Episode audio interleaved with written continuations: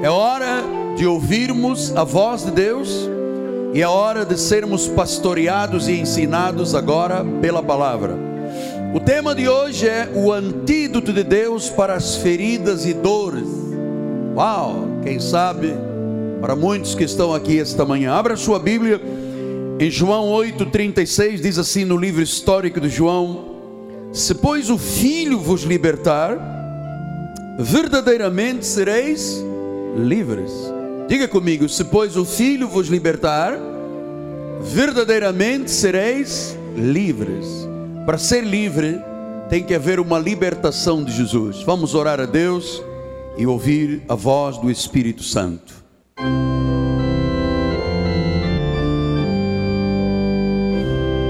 Ó Deus eterno, vivo e verdadeiro. Neste momento, Pai, eu diminuo neste altar para que o Senhor cresça. Eu me coloco no meu lugar de servo para que o soberano use os meus lábios, as minhas cordas vocais, a minha mente, a inteligência que o Senhor me deu, mas acima de tudo, a sabedoria dos céus seja liberada através da minha vida, para instruir, pastorear e cuidar do rebanho de Jesus. Fala-nos, Deus.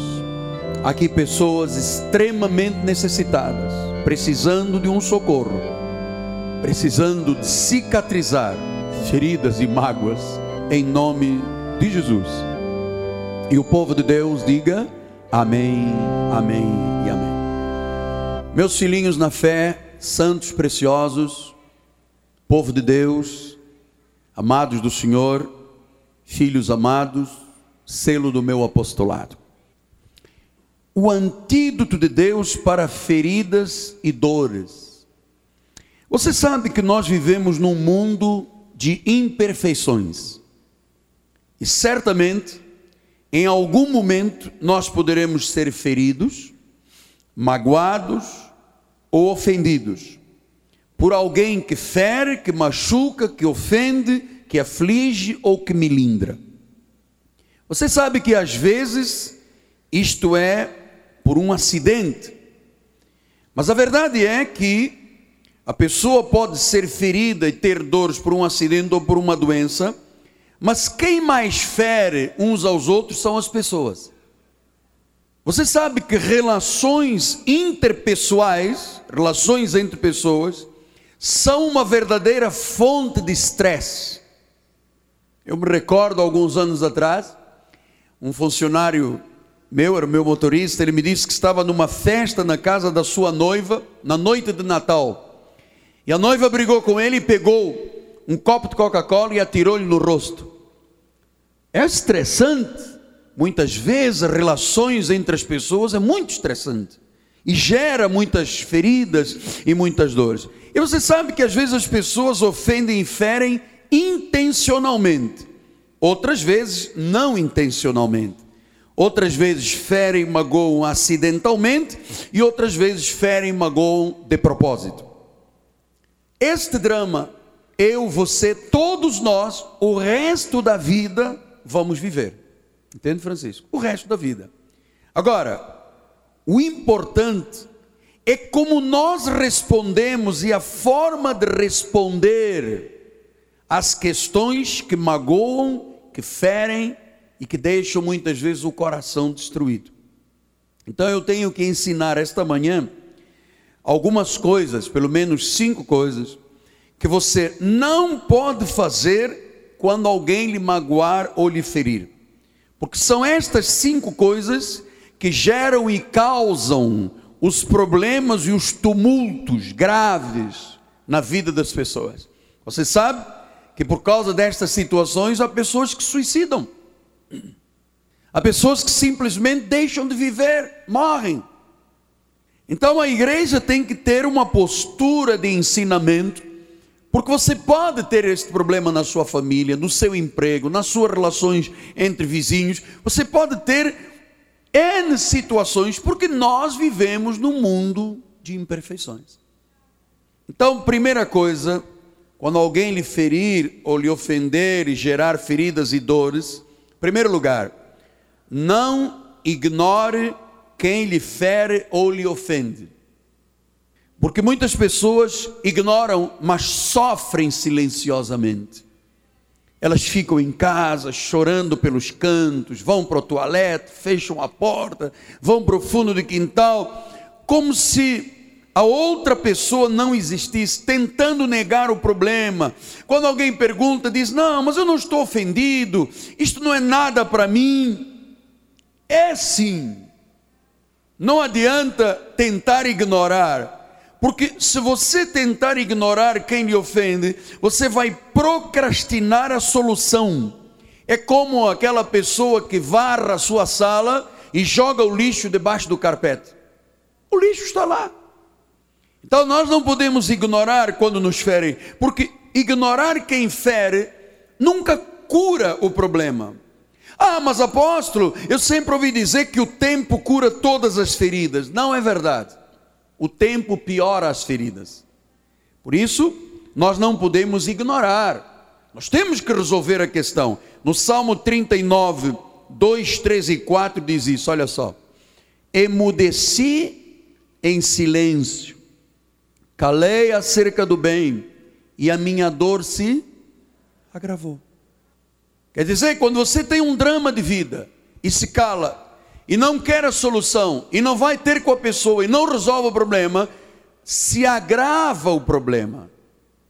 E diz a palavra do Senhor depois no versículo 3: Embraseou-se-me no peito o coração, enquanto eu meditava, ateou-se fogo, então eu disse com a própria língua: Dá-me a conhecer, Senhor, o meu fim, qual a soma dos meus dias, para eu reconhecer a minha fragilidade. Veja, silenciar muitas vezes leva a pessoa a desejar morrer.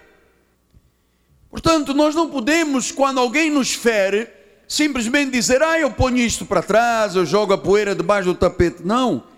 Emudecer e calar se agrava a dor, porque você está apenas procrastinando, adiando a solução. Embrasas, embraseia-se o coração e a pessoa começa a dizer: Senhor, quando é que eu morro? É melhor me levar. Não, tem solução para este problema. Número dois, Primeiro, não ignorar quem lhe fere. Se lhe feriu, tem que haver um acerto. Número dois, não fuja dos seus problemas. Porque é, nós temos uma tendência em fugir de problemas. Vê o leão no meio do mato e foge. Não. É, muitas pessoas se habituaram quando estão no meio de problemas, elas fogem, elas se retiram, vão para um hotel, no meio da montanha de Petrópolis, Teresópolis, ficam escondidos lá, vão para um retiro espiritual. Não faça isso. Não fuja dos seus problemas. Problemas são para ser resolvidos, não para essa pessoa se esconder. Porque é da natureza humana esconder e fugir, mas não é da natureza do cristão. Veja o que, que diz o Salmo 55, 5 a 7. Temor e tremor me sobrevêm, e o horror se apodera de mim. Então disse eu: quem me dera ter asas como pomba, eu voaria e acharia. Quem me dera ter asas para fugir do problema. Depois diz o versículo 7: Eis que fugiria para longe e ficaria no deserto. Esta é a tendência humana, entende? É a, a tendência do ser humano é tentar ganhar asas e fugir dos problemas para o deserto. Às vezes, nesta fuga, a pessoa se mete com álcool, se mete com drogas, com experiências sexuais erradas. Você viu agora o mundo inteiro abriu a boca, escandalizado, com o maior golfista do mundo, Tiger Woods, que ele disse: Ah, eu pensava que eu tinha direito de adulterar, de andar com quantas mulheres eu quisesse, afinal eu sempre trabalhei duro desde criança. Qual é o problema? E ele disse: Eu traí, eu fui estúpido, eu traí, eu abusei da minha mulher. Então, quem me dera ter asas para voar, para fugir para um deserto. Muita gente fez isso agora, em fevereiro, se esconderam do carnaval, fugiram para retiros espirituais. Por quê? Porque às vezes os dramas eram tão grandes que não os quiseram confrontar. Não se esconda, pois nada muda e nada se resolve quando você foge dos seus problemas. Number three, não esconda as suas feridas. Há pessoas que se fecham como ostras, usam uma máscara, fazem uma camuflagem dos seus problemas, sempre com o coração fechado, têm muitas dificuldades em admitir que estão feridos, que estão magoados. Isto na realidade não resolve nada. Salmo 38, 11 a 14 diz assim: Os meus amigos e companheiros afastam-se da minha praga, os meus parentes ficam longe, armam ciladas contra mim os que temam tirar-lhe a vida, os que me procuram fazer o mal dizem coisas perniciosas, imaginam engano todo dia. Mas eu, como surdo, não ouço, e como mudo, não abro a boca, sou com efeito como quem não ouve, cujos lábios não há réplica. Isso é se esconder as feridas não ouço, não falo. E há tanta gente morrendo aí dentro do hospital exatamente porque tenta esconder as suas feridas. Você sabe, está provado pela medicina que hoje um grande número de tumores e de câncer são resultado de feridas escondidas. A pessoa vai lá dentro remoendo, remoendo, remoendo, o organismo não aguenta e ele explode por algum lugar. Então, nós não podemos ignorar a pessoa que nos feriu, nós não podemos fugir dos problemas, nós não podemos esconder as nossas feridas. E por que, que eu tenho a ousadia de dizer isso? Porque nós temos na nossa igreja um compromisso de gerar dentro desta igreja uma atmosfera de esperança, de honestidade, de credibilidade, onde você pode abrir o seu coração sem ser julgado sem o seu caso passar ao púlpito da igreja. Tem pessoas que o problema é tão grave, tão grave que fogem. Até a Bíblia manda fazer isto. Chama a pessoa, repreende, se ela não aceita, chama um grupo, mostra a verdade, se ela não aceitar, tem que se desligar da comunidade. É assim que a Bíblia ensina. Mas você aqui dentro sabe que você pode abrir o seu coração sem ser julgado, sem que o seu caso passe como ilustração do altar Aqui você tem a segurança de se abrir e de ser curado. Você não tem que procurar o psicanalista, você não tem que procurar o psicólogo, você não tem que procurar o psiquiatra, você tem que procurar a sua igreja. Se você tem problemas, por exemplo, no seu casamento, amado, deixa eu lhe dizer uma coisa: marido e mulher estão no mesmo barco. Se um afunda, o outro afunda junto. Então, Aqui você tem um clima de honestidade para chegar junto de um ouvidor da igreja, junto de um bispo, junto de uma bispa, junto de um pastor, porque nós temos aqui gente séria. Porque quando você fala dos seus sentimentos feridos, é o início da sua cura. Quanto mais você esconde, mais doente você fica. Eu não sei conviver escondendo sentimentos. Não sei. Eu tenho que botar para fora. E uma vez que botei para fora, eu curo eu não deixo feridas no meu organismo. Tiago 5,16 diz isso, olha lá. Confessai, pois, os vossos pecados aos outros e orai uns pelos outros. Você abra o coração, abram o coração uns para os outros, porque ele diz que muito pode, pela sua eficácia, uma oração de um justo. Às vezes o casal está lá, trancos e barrancos, guerreando, brigando, discutindo, e às vezes o intermediário uma bispa, um bispo, uma, um pastor, uma pastora, que a pessoa senta junto dentro de um gabinete com um ouvidor e diz assim, abra o coração. Ah, porque ele, ah, porque ela. E às vezes não é ela nem é ele, às vezes são desajustes que podem ser tão bem resolvidos numa conversa séria dentro da igreja. Então, se alguém aqui escondendo suas dores e feridos por anos, minha esposa não sabia que eu tinha escrito isto aqui, o Espírito falou pelos lábios dela por anos. Alguém aqui esta manhã está até envelhecendo precocemente. Você descobriu um monte de cabelo branco que não tinha, a pele das suas mãos engelhada, ah, você já não tem a acuidade visual que tinha anteriormente. Por quê? Porque você está perdendo a vida, está escondendo os seus problemas, suas feridas. Mas eu queria lhe dizer uma coisa muito interessante: você não está só. Todos nós aqui já passamos, estamos passando ou passaremos pelos mesmos problemas, com as mesmas feridas. Você não é o único com dores. Você não é o único machucado nesta terra. Agora, você pode ser o único a ter coragem de ser livre. Você não pode esconder os seus dramas. Quarto lugar, não ande preocupado e ansioso por causa de uma situação que lhe feriu. Porque isto não funciona. Viver ansioso não funciona. Porque a pessoa vive ansiosa, preocupada, irada. Olha o que, que Jó diz em Jó 5,2. Ele disse assim: Porque a ira do louco o destrói. E o zelo, o ciúme do tolo o mata. Você sabe, uma pessoa com ciúmes é capaz de matar outra. Alguém me contou um dia desses que um namorado com ciúmes de uma namorada quebrou-lhe o braço, quebrou-lhe a perna. Você viu aqui a dias em Minas Gerais, um homem que estava separado da esposa, não admitiu, entrou no salão do cabeleireiro e deu-lhe cinco tiros. O ciúme do tolo mata, mas a ira do louco destrói.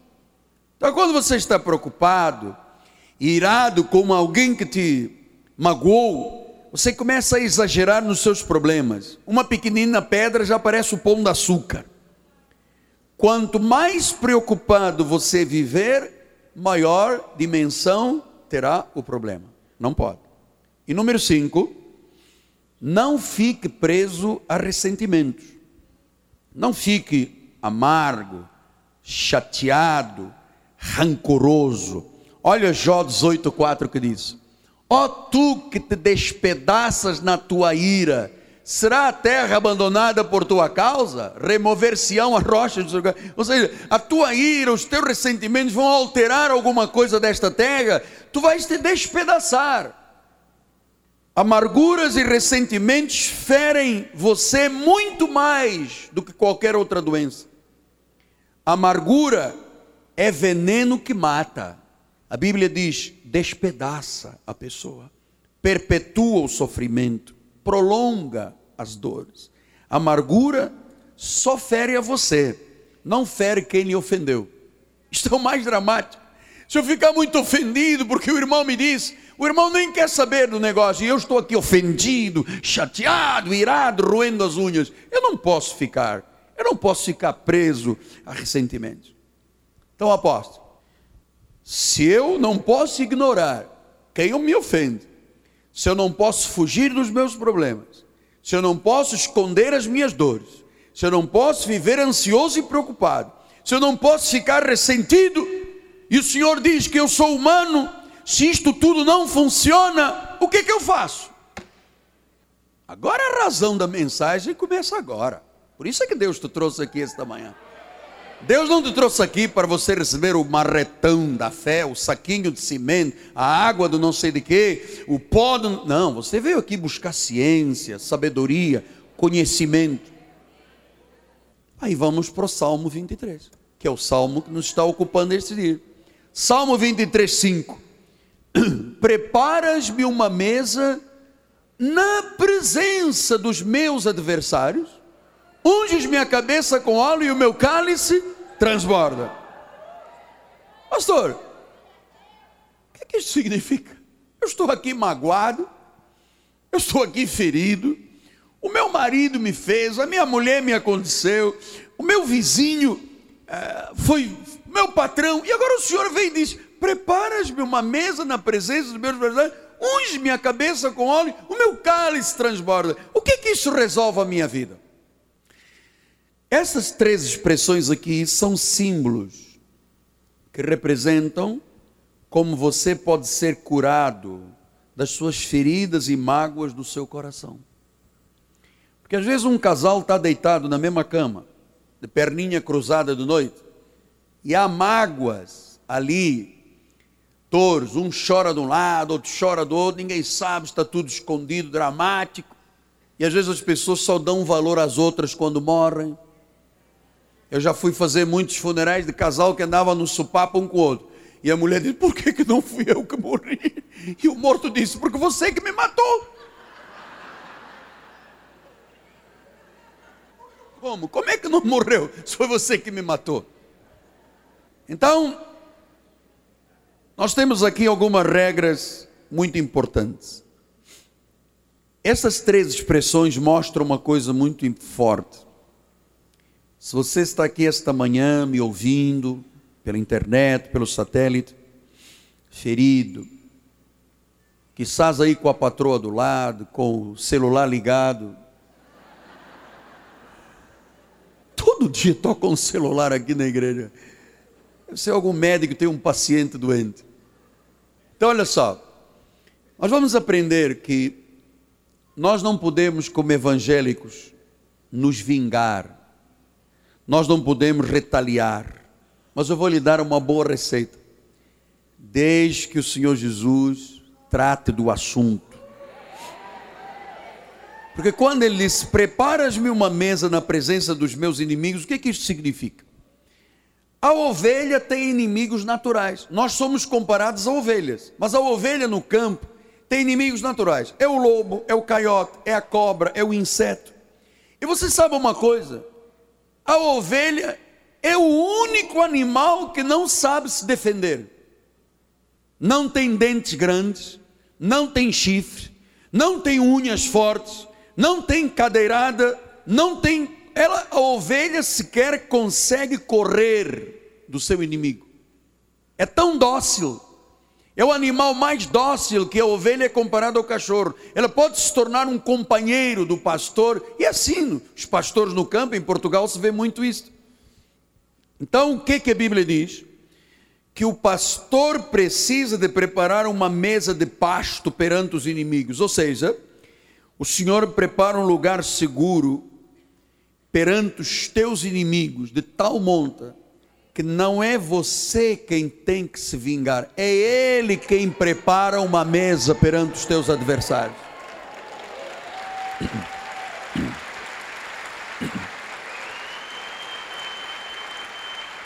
Em Romanos 8, 38 e 39 explica isso, e diz assim: Eu estou bem certo que nem a morte, nem a vida, nem os anjos, nem principados, nem coisas do presente, nem do porvir, nem poderes, nem altura, nem profundidade, nem qualquer outra criatura, inclusive quem te ofendeu, poderá te separar do amor de Deus que está em Cristo Jesus.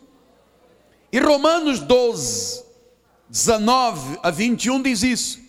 Não vos vingueis a vós mesmos, amados. Você pode até dar lugar à ira, dar um grito, porque está escrito: A mim aquele que é o pastor que prepara uma mesa na presença dos adversários, a mim me pertence a vingança. Eu é que retribuirei, diz o Senhor. Pelo contrário, se o teu inimigo tiver fome, dá-lhe de comer, se tiver sede, dá-lhe beber. Fazendo isto, amontoarás brasas de fogo sobre a cabeça da tua sogra. Não te deixes vencer do mal, vence o mal com o bem. Isto se chama cristianismo. Pastor, mas é a minha sogra. Paga o mal dela com o bem.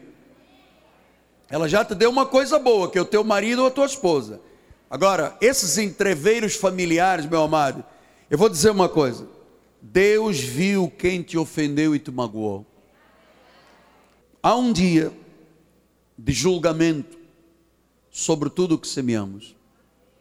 O que eu semear, grilo, eu vou colher que você semeará um dia de colheita, mais tarde ou mais cedo, tarde ou temprano, como dizem os irmãos espanhóis, tarde ou cedo, Deus, aquela pessoa ofendida, magoada e ferida, Deus faz justiça e vingança.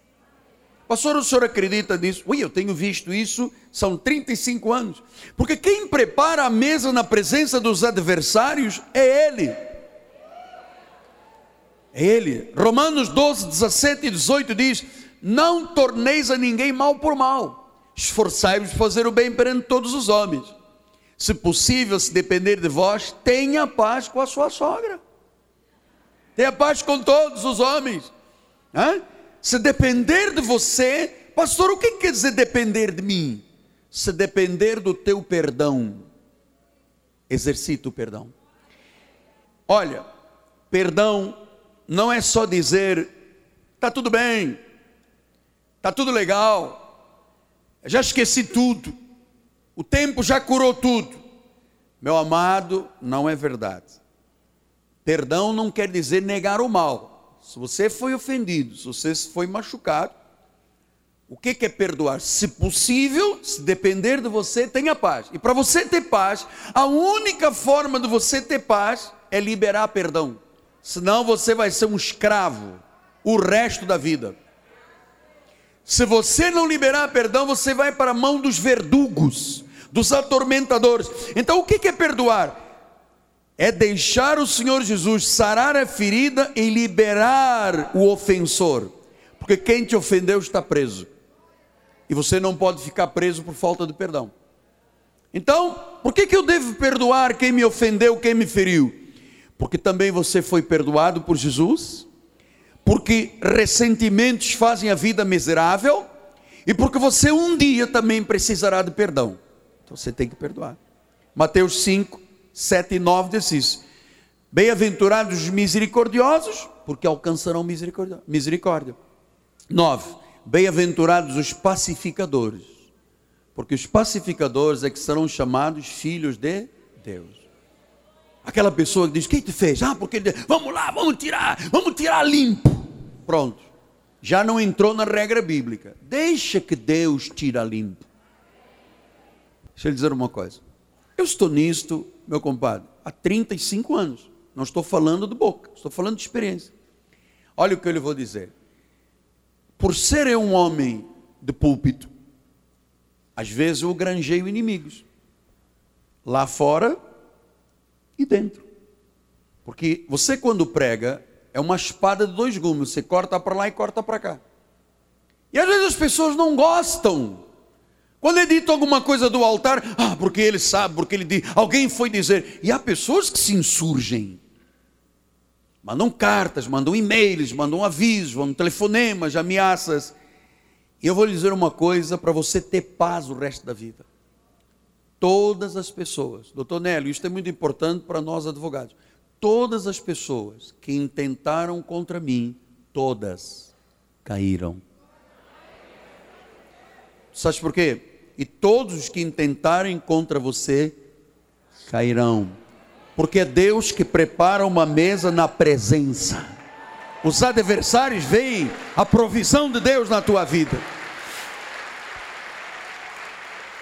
Então, Deus está dizendo esta manhã: deixe que eu cuido dessa situação. Hebreus 10, 30 e 31 diz isto. Eu gosto pouco de ler estes versículos, mas são verdadeiros. Ele diz: Nós conhecemos aquele que disse: A mim pertence a vingança e eu retribuirei. O Senhor julgará o seu povo. Horrível coisa é cair nas mãos do delegado, do Deus vivo. É que o Deus a quem servimos é vivo, ele está atento a tudo. Pastor, eu que nem me apercebia disso, eu às vezes metia pau, falava, dizia, acontecia. Não faça isso. Não precisa. Há um dia de colheita de julgamento. Eu tive gente durante este percurso todo que me disse: vou acabar com a tua raça, vou acabar com esta igreja, vou fazer, vou acontecer. Olha as minhas preocupações, estou todo cheio de rugas, olha. Olha aqui. Ruga que nunca mais acaba. Você está vendo as minhas rugas? Tem até que fazer um mini lifting para tirar as rugas daqui, né? levar um botox para esticar. Não é, compadre? Um botoxinho. Você sabe, eu aprendi que Deus é verdadeiro. Pastor, mas houve um indivíduo do meu trabalho que me puxou o tapete. A colheita chega. Não dê força ao teu inimigo. Não permita o teu inimigo ter força. Horrível coisa é cair nas mãos de Deus vivo. Mas a outra expressão, vamos já voltar ao Salmo 23. Sabe agora? O Senhor prepara uma mesa da presença dos inimigos. Depois ele diz: Unges-me a cabeça com óleo. O que quer dizer isso, apóstolo? Estamos aqui perante problemas, lutas, mágoas, feridas, dificuldades. O Senhor já mostrou que Deus é quem faz a vingança, que Deus cobra da pessoa, que Deus perante os teus inimigos mostra o quanto Ele é a teu favor.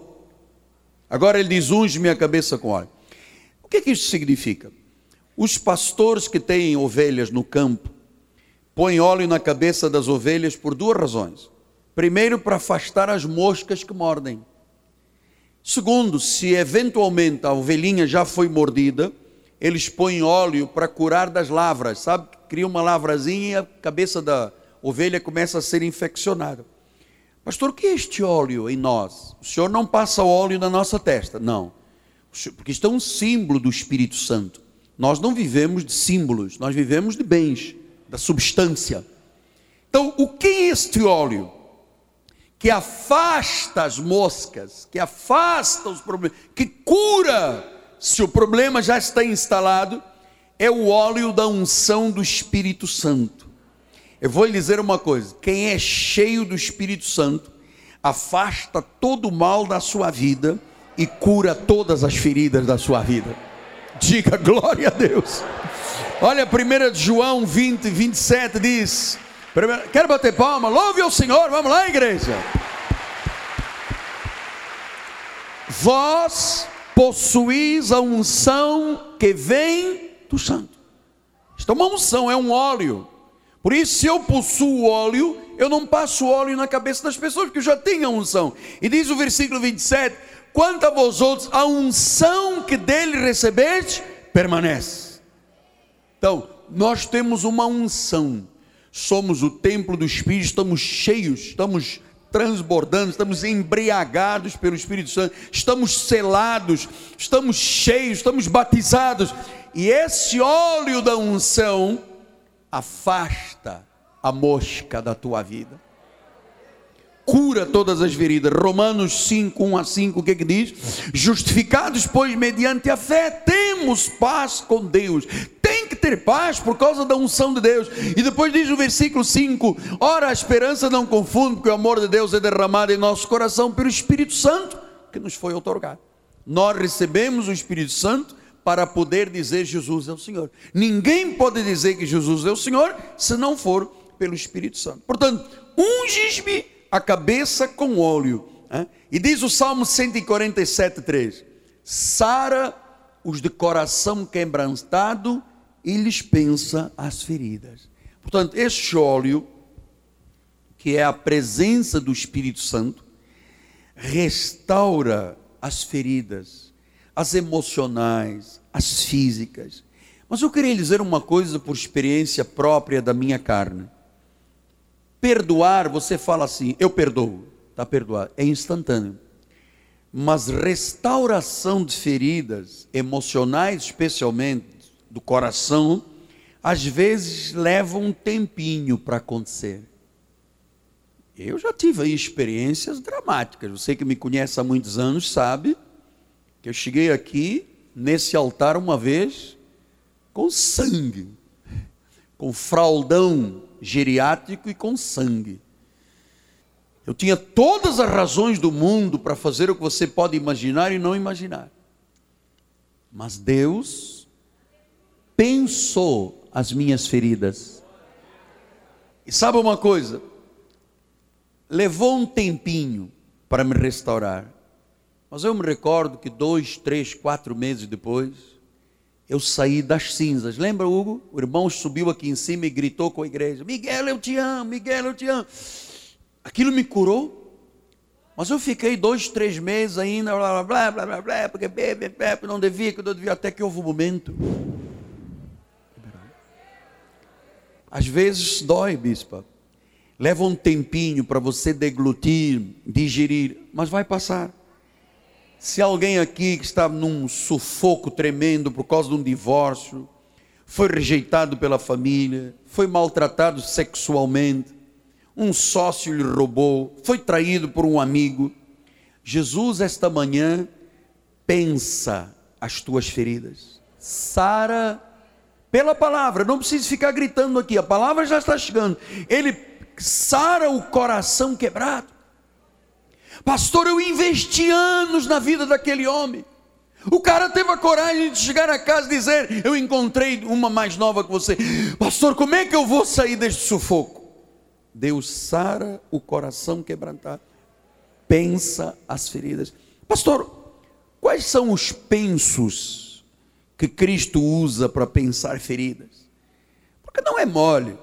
você passar por divórcio, por rejeição, humilhado sexualmente, roubado, traído, há coisas que, sabe, o indivíduo tem até desejo de sei lá o que, pular da ponte passa por esse problema. Mas a Bíblia diz que Deus pensa feridas. Quais são os pensos que Deus usa? Num, Jesus usa a comunhão da igreja para pensar feridas. Quando você tem um problema, não se isole, não fuja para um retiro, não corra para o meio da serra de Petrópolis, Teresópolis, vai lá para o fundo onde tem uma cachoeira e você fica lá escondido. Não. Esta é a família de Deus. E é aqui que, pela comunhão da igreja, Deus pensa a ferida. Número dois, Deus usa a oração. Falar com Deus elimina tragédias, explosões. Hã? Falar com Deus, quando você diz, Senhor, eu tenho um drama, ele, ela, eles. Fale com Deus na reunião de amanhã, de segunda-feira, e você vai ver que Deus cura pensando a tua ferida. A oração um penso. Três, Deus usa o louvor da igreja. Louvor tem um, um poder sobrenatural. Amado, hoje, quando os meninos dirigentes de louvores, que eu tanto amei o louvor esta manhã, começaram a cantar, certamente problemas profundos, se não foram já curados, estão aliviados. Se você entrou aqui com desejo, você já está liberado, porque o louvor é um penso de Deus. Quatro, Deus usa os ministérios, Deus usa os ministros da igreja, todos nós somos ministros. Olha o que, que diz Gálatas 6,2: ele diz: levai as cargas uns dos outros. Então, nossa igreja é um hospital para feridos, para magoados, porque eu posso consolar você porque eu tenho vivido os últimos 35 anos ferido, magoado, curado, ferido, magoado, curado. Eu tenho experiência nisto. Eu sei conviver com feridas e mágoas. A cura de uma ferida, de uma mágoa, que Jesus pensa a ferida, precisa de eliminar definitivamente a origem. E os nossos cultos são a nossa terapia de grupo. É aqui que você faz a sua catarse. Você sabe, um dia uma senhora me falou que ela estava tão deprimida, tão deprimida, tão deprimida, que ela chegou ao nosso culto. E quando o dirigente do louvor disse, ela estava com um problema tão grande de depressão que ela queria se matar, já tinha tentado cortar os pulsos. E quando começou o louvor, o dirigente disse: Levanta as mãos. Ela disse: Não vou levantar as mãos. O dirigente disse: Canta. Ela disse: Eu não vou cantar. Ela reagiu contra tudo e contra todo. E ninguém lhe deu importância, que ela estava sozinha e todo mundo vibrando. E às tantas ela disse: Apóstolo, houve um momento que eu tirei o nó da garganta, que me estava aqui espizinhando a minha vida, e eu dei um grito no meio de um canto, eu disse: Aleluia! E quando ela disse, eu acabei de dar aquele grito, ela disse, eu estava curada. Toneladas de problemas vão ficar aqui neste piso esta noite. Pastor, mas tudo bem, e, e se eu ficar com uma cicatriz dessa ferida? Pode ficar. Eu tenho 20 cirurgias nas minhas pernas, sou cheio de cicatrizes. Mas você se lembra, quando você olha para uma cicatriz, você se lembra de quem te feriu ou de quem te curou. A opção é sua. Ah, porque eu liguei de uma faca, cortou. Você vai se lembrar ou da faca ou do médico que te costurou e te sarou.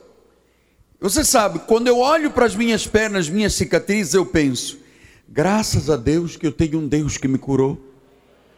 Agradeço a Deus pela graça maravilhosa de eu ser um pastor. Eu sou um troféu de Deus. Eu estava morto, Deus me ressuscitou. Ou você olha para as tuas cicatrizes assim, quem me feriu? Ou você diz, graças a Deus, porque alguém me curou.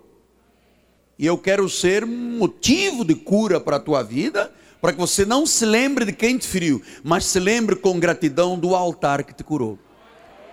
Chegamos aos cinco minutos finais, porque tem ainda outro exemplo do Salmo 23, diz assim, versículo 2: O meu cálice transborda. Diga, o meu cálice. Pastor, o que, que isso significa? Significa, isto é um símbolo da total satisfação, total provisão do pastor. Porque quando Davi começou a ler este, escrever este salmo, ele diz: O Senhor é o meu pastor e nada me.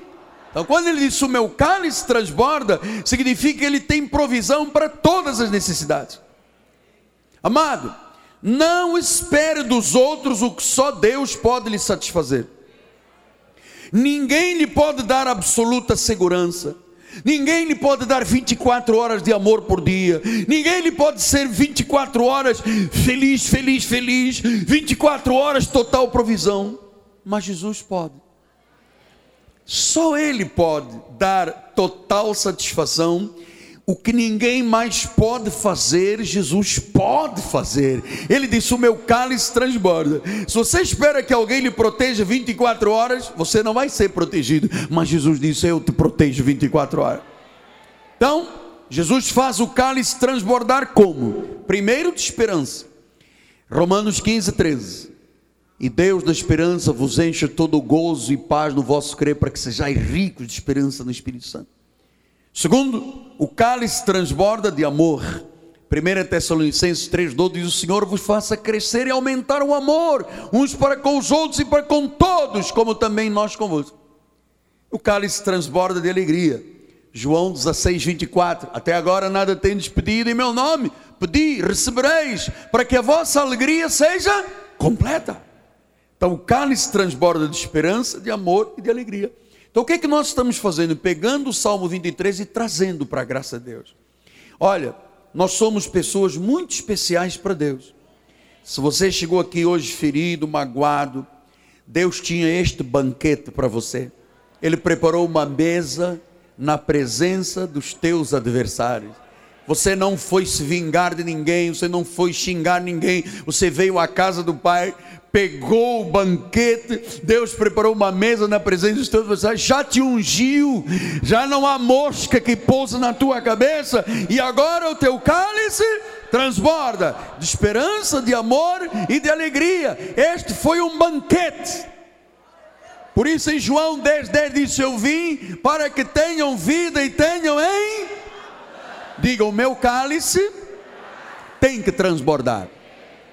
Você sabe, só para terminar, é um costume no Oriente Médio, quando as pessoas passam por lugares muito áridos e tem alguém com água, quando a pessoa pede, você pode dar um copo d'água, e a pessoa dá um copo d'água, bebe o copo d'água e vai embora. Mas se a pessoa que tem água, está num oásis, outro carrega água, gostou do outro, ele vai despejando, despejando até entornar a água. Aquele cálice que transborda significa: olha, eu gostei de você, sou teu amigo, estou aqui para te ajudar.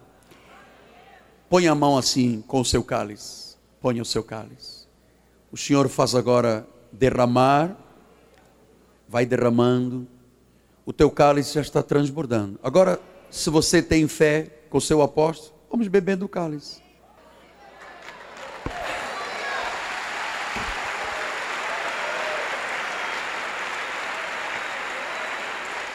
Você bebeu esperança, amor e alegria transbordante. E Jesus manda dizer-lhe: Sou teu amigo. Estou cuidando de você. Nada te faltará. Você recebe essa palavra? Em nome de Jesus.